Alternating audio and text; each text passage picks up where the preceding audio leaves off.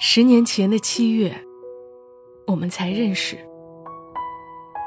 所有的记忆都那样清晰的扑面而来。天空突如而至了太阳雨，那雨在阳光下，很像一串串金色的麦穗，很像一串串关于你的记忆，很耀眼。我毫不怀疑，我们爱过。每个故事都是别人走过的路，做人如果没梦想，那个有微笑的抚慰，从一数到十，你爱我有也有？泪水的滋润。默默到来，故事如你。嘿，我亲爱的朋友们，你还好吗？这里是在喜马拉雅独家播出的《默默到来》，我是小莫，来和你聊聊我们平常人身上所发生的故事。今天声音有点特别，对吗？感冒了吗？但是感觉这种声音还挺适合接下来要和你分享的故事。故事来自于作者李和熙。上次和大家讲了他的《爱神听我说》那个故事，很多人表示很感动。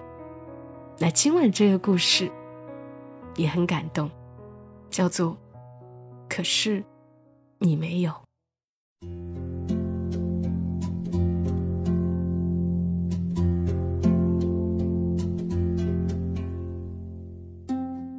那时我们刚认识，那个夏天，我们高考完，在同一家服装店打零工，就是那种站在门口吸引顾客的工作，一边拍着手掌，一边大喊着“五折起，五折起”。我和你门神一样的站在店口两边，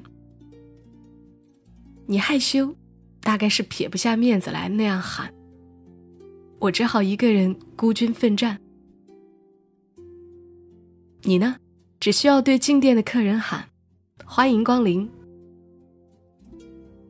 中午的时候，我们一对新人自己找饭吃，从步行街的小巷子里左穿右穿，找到一家牛肉面馆。那面条辣极了，我吃的很欢乐，你吃的很痛苦。后来。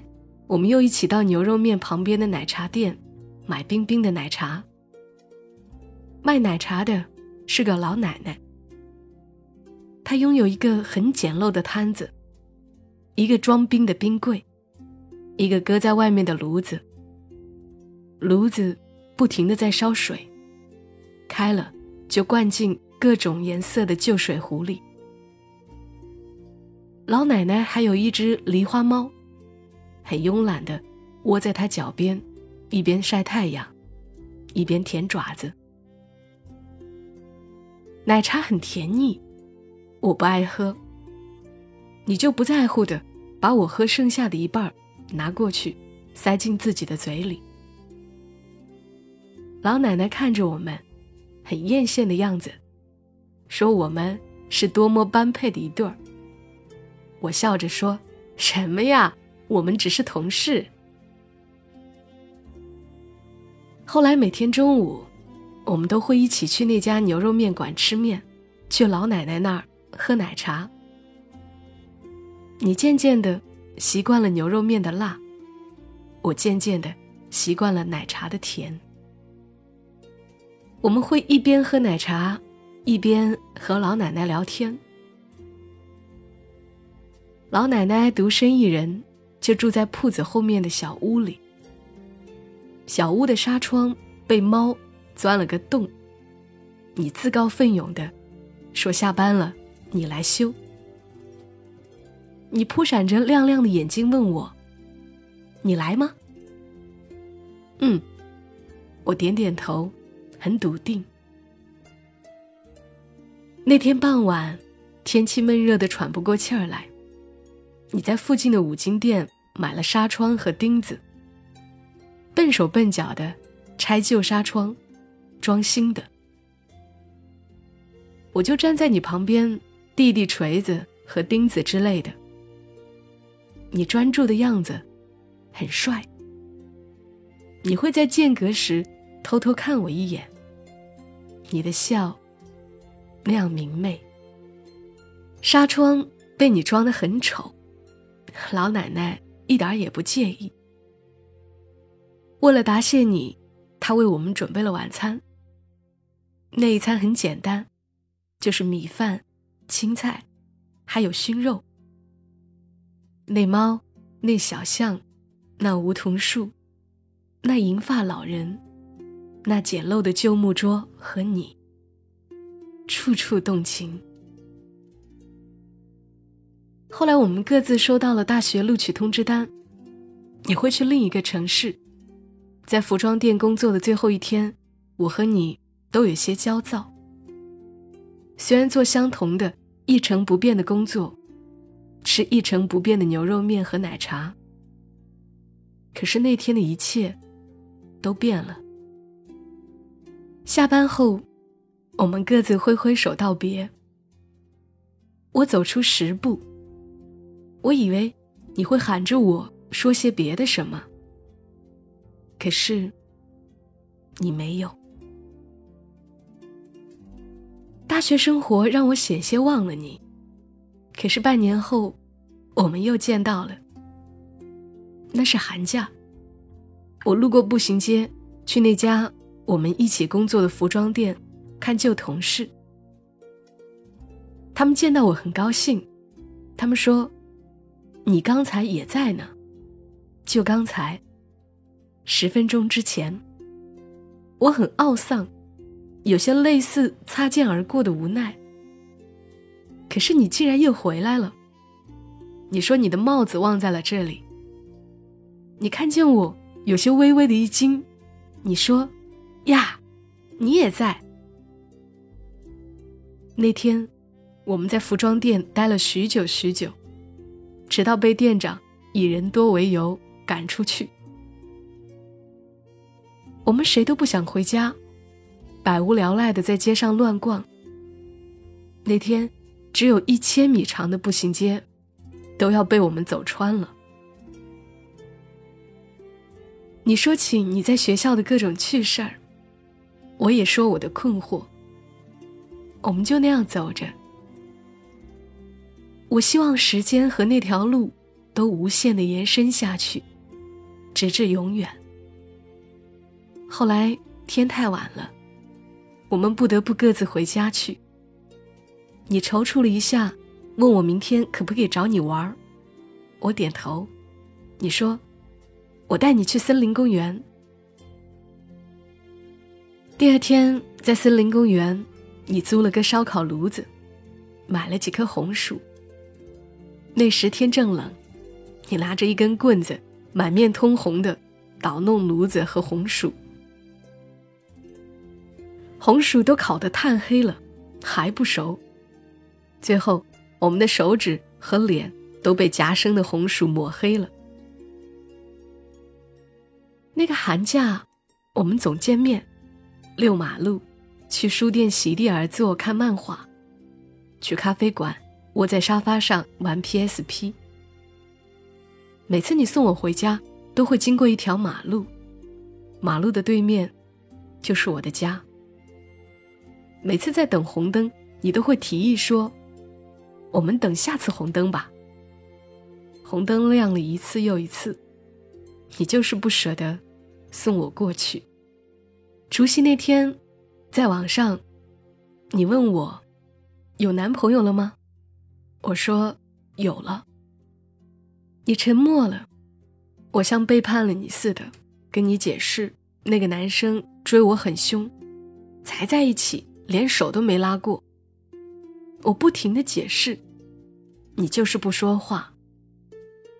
后来我接到了你的电话，你只说了一句话就挂了。你有男朋友，我也喜欢你。我真庆幸啊！我以为你会大骂我脚踩两只船，水性杨花。可是，你没有。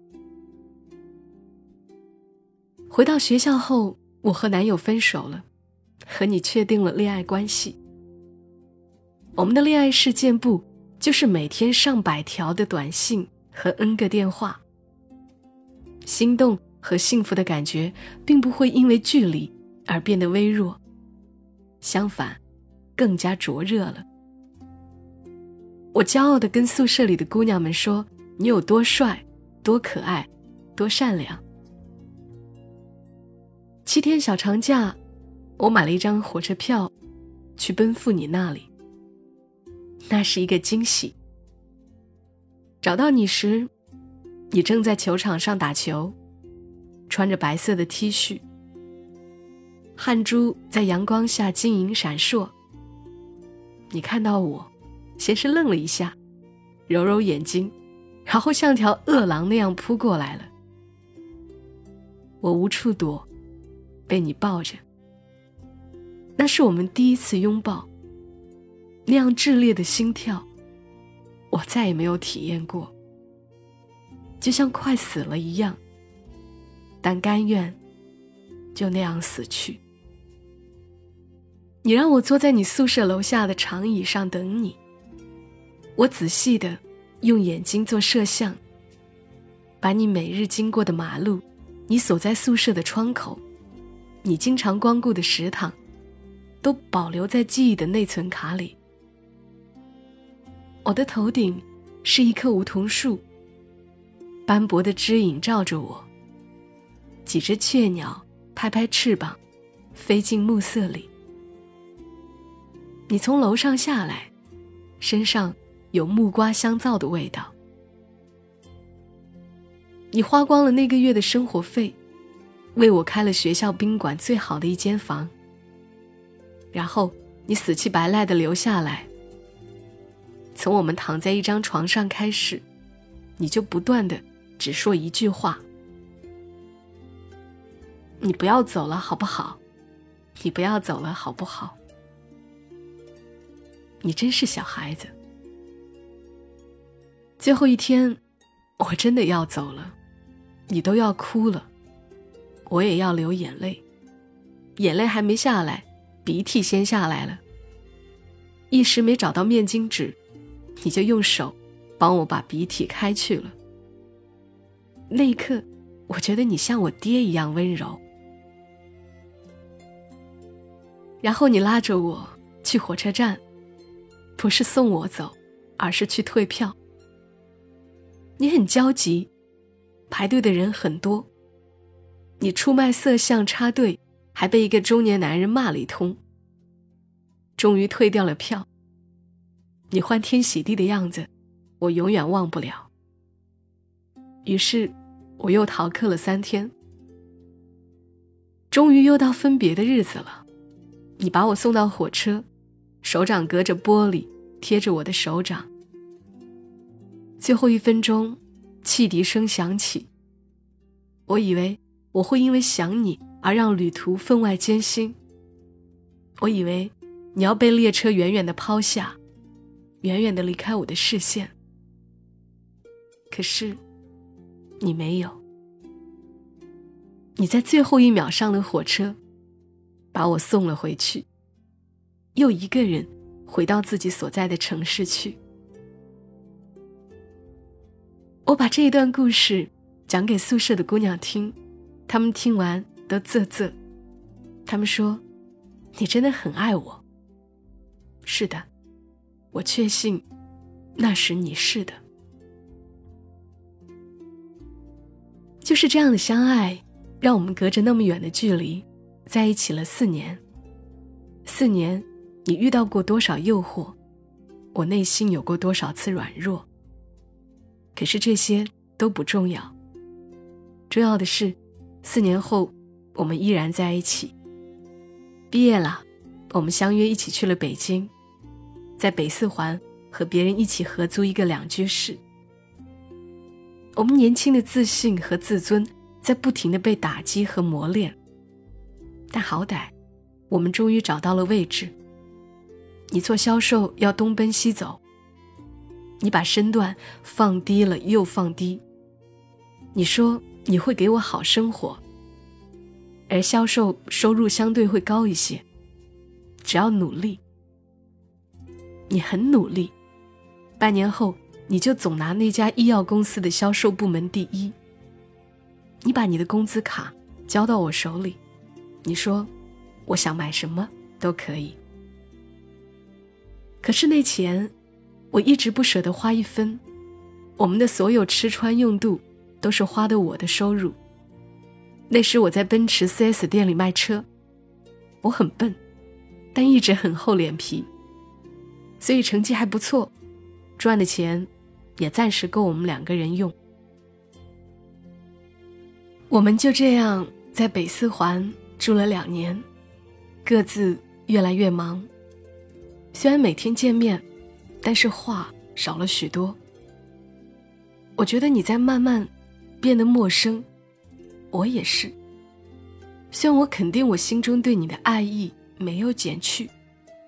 但是我无法肯定，你对我是否也一样。你总是出差，在外面的电话，也只是报平安。我独自一个人入眠的夜晚，总是会想，你在干嘛呢？你一个人睡在宾馆里，也会这样想我吗？我怕你出事，怕你出各种事。在我的想象里，各种危险在向你靠近。而我却无能为力，我只好给你打电话，一个又一个。开始时你很开心，后来便烦不胜烦了。所谓爱情走到末路，大概就是从第一个烦不胜烦开始。终于有一天，我打你的电话，听到另一个女人的声音，于是世界碎了。那次你出差回来后，和我开诚布公的谈了一次。你说那个女孩非常非常喜欢你，喜欢到可以为你做任何事。你说她不会跟你要求婚姻，你希望我能成全你，拥有我们两个人。你甚至哭了，你说一个男人一生只拥有一个女人，不是太可悲了吗？我想，在我无坚不摧的信仰里，你偶尔的走神应该抹杀不了什么。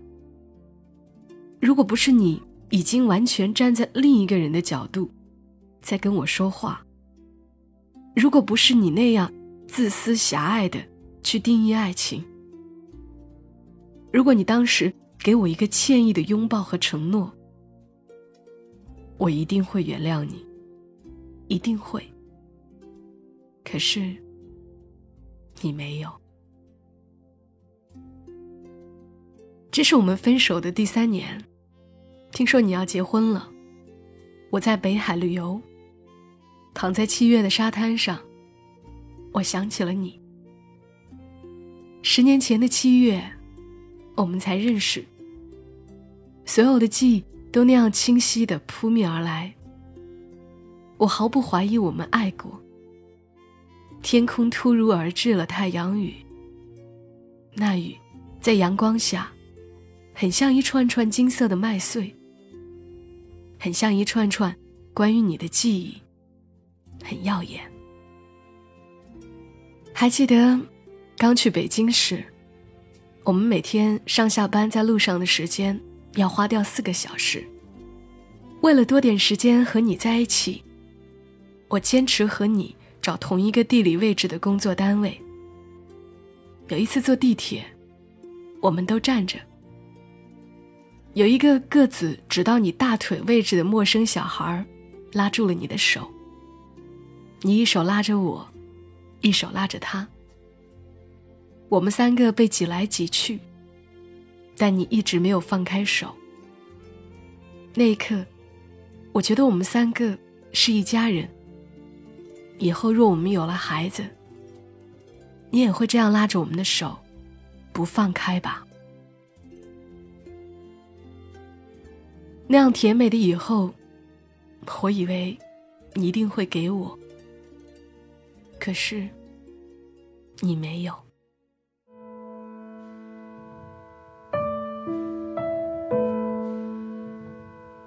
I can just something, so you say hello, making you find your go, break down you might belong. 故事读完了，谢谢作者李和熙的授权。喜欢他的故事，可以关注他的新书《没道理的爱情》。刚的故事，很多人会觉得很遗憾，怎么这么相爱，就没能在一起呢？他怎么就变了呢？这不就是我们普通人的爱情吗？可以绚烂，但不一定深情到白头。我倒是一直记得这个故事当中的一个画面：那猫，那小象，那梧桐树，那银发老人。那简陋的旧木桌和你，处处动情，真的很美的感觉。读别人的故事，就是有这一点特别好。这些画面仿佛自己也经历过，也把它存在了自己的内存卡里。在最美的年纪，有段这样的感情，已经很好了吧？只要是真正爱过的人，就谢谢他。谢谢他，给了我们如此耀眼的回忆。好了，今晚的故事就陪伴你们到这儿。更多节目信息，记得关注小莫的公众号“默默到来”，沉默的默，娓娓道来的到来。ID 是“默默到来”的全拼幺二七幺二七。我们下期声音再会，小莫在长沙，跟你说晚安。